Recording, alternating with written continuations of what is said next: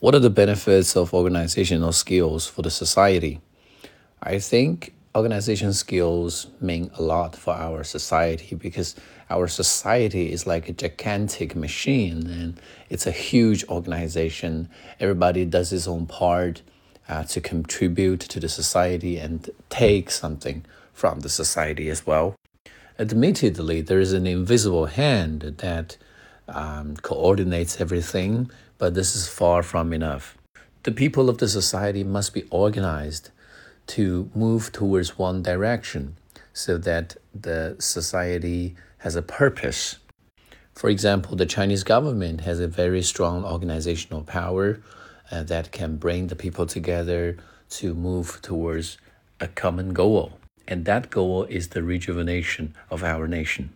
Without concerted efforts, without coordinated efforts, this won't happen.